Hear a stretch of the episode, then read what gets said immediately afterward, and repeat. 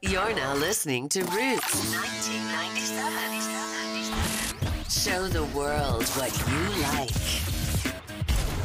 We hope you've enjoyed this episode. こんにちは、ルーツ1997です。このポッドキャストは1997年生まれの僕が毎回、昔好きだったもの、今好きなもの一つをテーマに、当時の思い出、今どう思ってるか、今後の生き方にどうつながりそうかなどを考えたり、だらだらと話したりする美貌録です。今回のテーマはですね、私が人生で一番最初に買ってもらった音楽アルバム、グリーンの塩コショウについて話していこうと思います。知ってる方は懐かしみ、えー知らない方も興味を持っていただけたら嬉しいです。それでは始めていきましょう。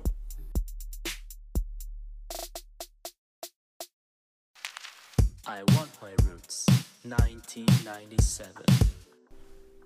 5、6年前にですね、あの、アエラという雑誌で、星野源さんと僕が大好きなバナナマンの設楽さんがですね、音楽の話をしようという対談をしていて、まあ、そういう連載があったんですね。でその中で、あの一番最初に買った CD とか、一番最初に買ったレコードみたいな話をするんですよね。これを僕に置き換えた時に何になるかなって考えると、2枚の CD が思い浮かびます。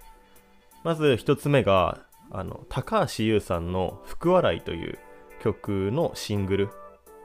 それからもう1枚が、まあこれアルバムなんですけど、あの、今回のテーマであるグリーンの塩コショウ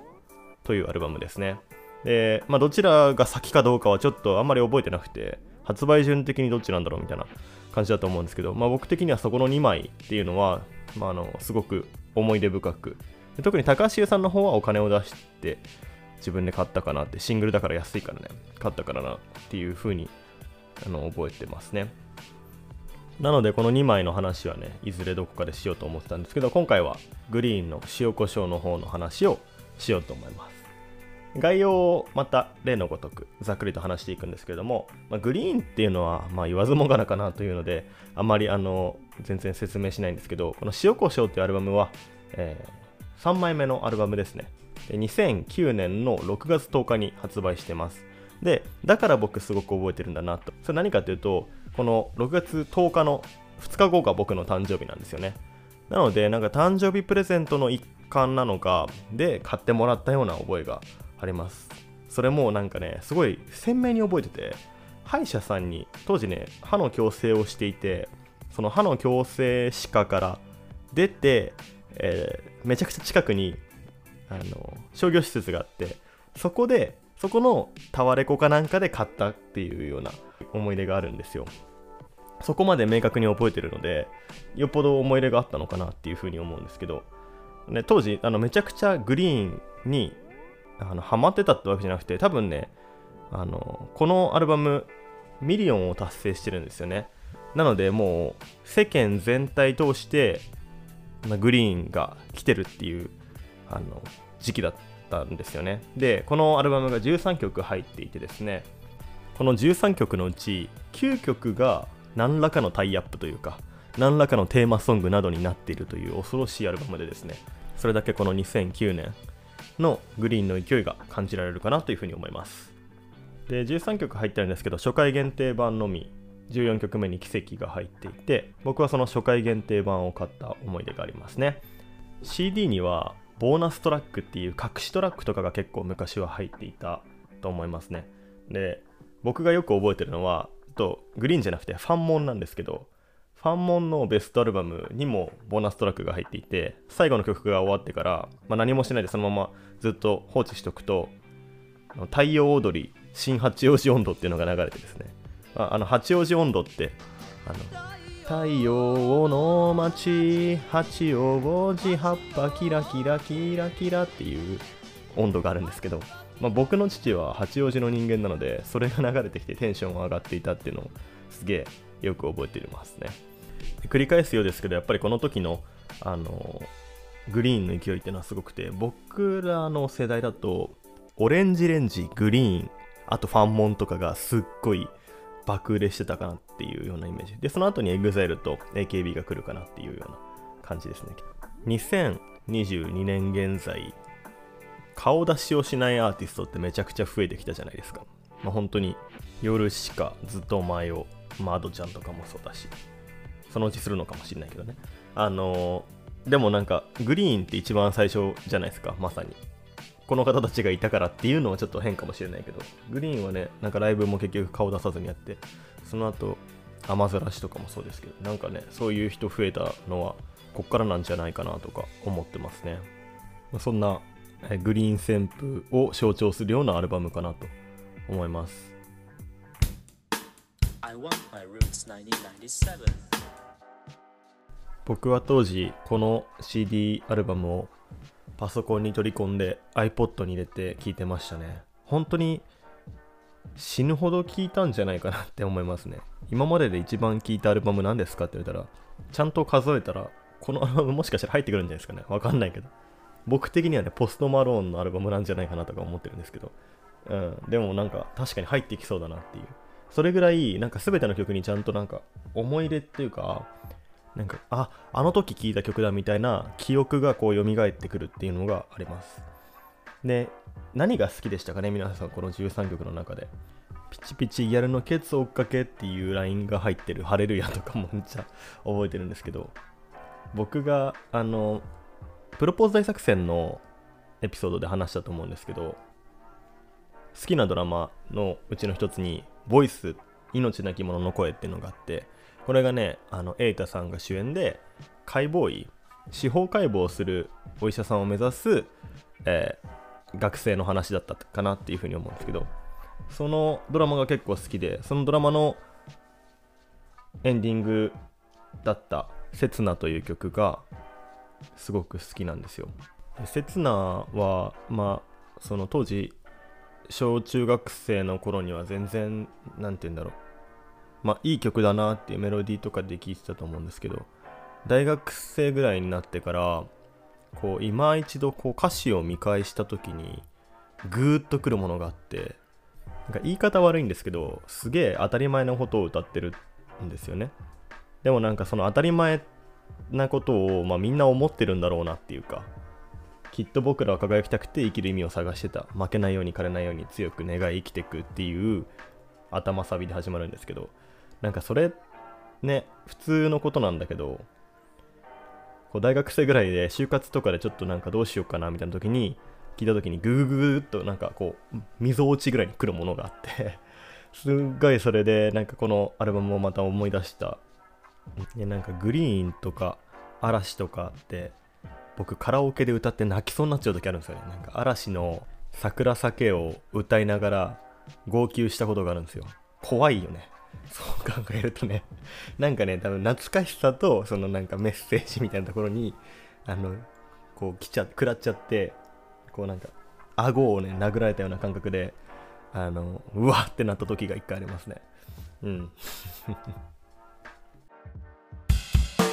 want my roots 1997. 今考えるとちょっと気持ち悪い思い出話をするんですけど僕が中学生の時に高校受験のために塾に行ってたんですけど中学2年か3年ぐらいから行き始めてたんですけど1個下の子がいてでその子が、え女の子がいてその子がですね全然隣の学区の子で全然市も違うからあの会うことはなかったんですけどその塾でしか会わない子が後輩の女の子といてなんどういう経緯だったか分かんないけど連絡先を交換してメールのやり取りをしていったんですよ。どうしてそうなったんだろうね。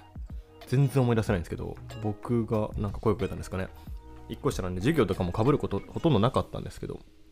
で、まあ、その子と LINE をしていく中でその子がすげえ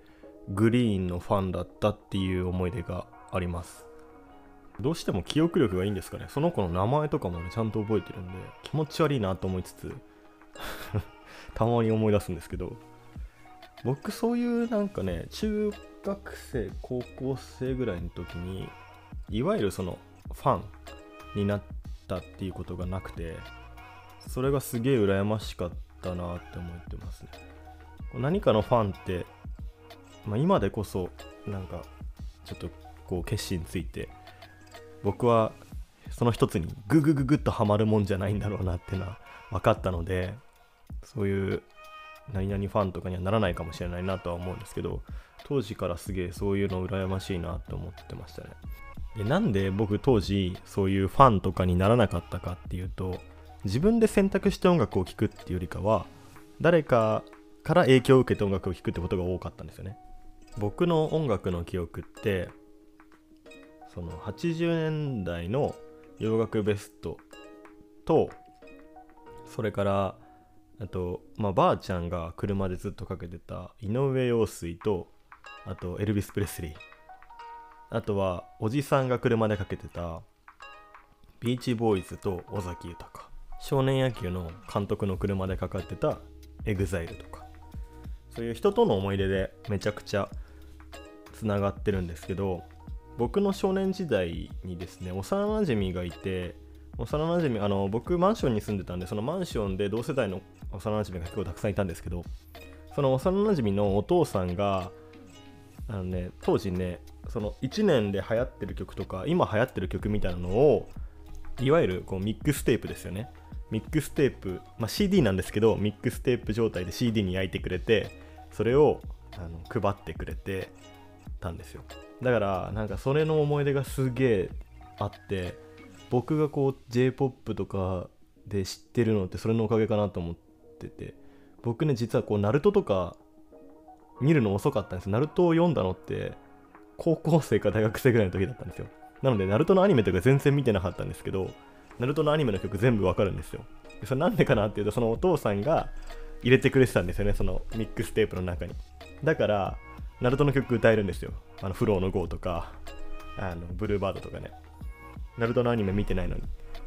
それすげえありがたかったなと思うしなんかそういうね地域の人とのコミュニティとしての音楽みたいなのが成り立ってたんじゃないかしらとか思って。僕大学の時の友達と数人と定期的にこの時期よく聴いた音楽みたいなのをなんかプレイリスト化して送ってくれる友達がいるんですけどなんかそれも聞いてるんですけどなんかそれもね何年かしたら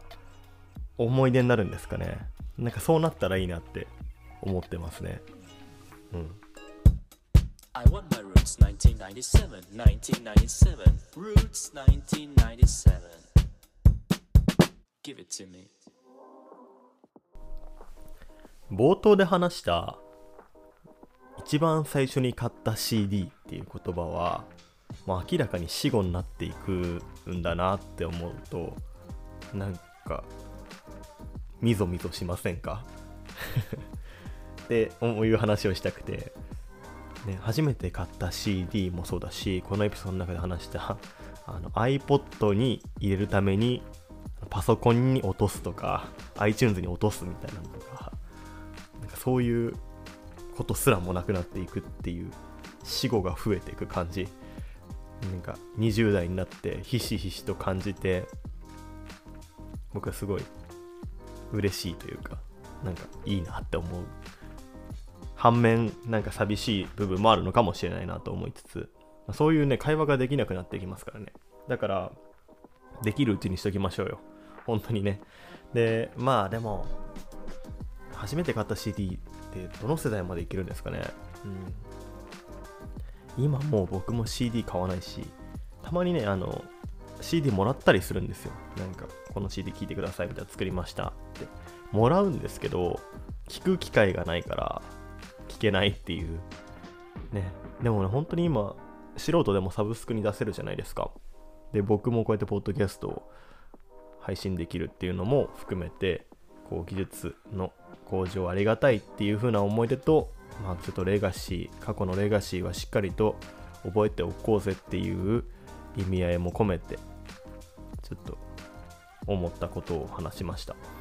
僕はあの音楽的な知識とかは全くないけどこういう音楽の話するのがすごく好きなので今後ねまた誰かと話せたらいいなというふうに思っております。というわけで、えー今回のグリーン塩コショウエピソードそろそろお開きとさせていただきます。聞きいただきありがとうございました。またお会いしましょう。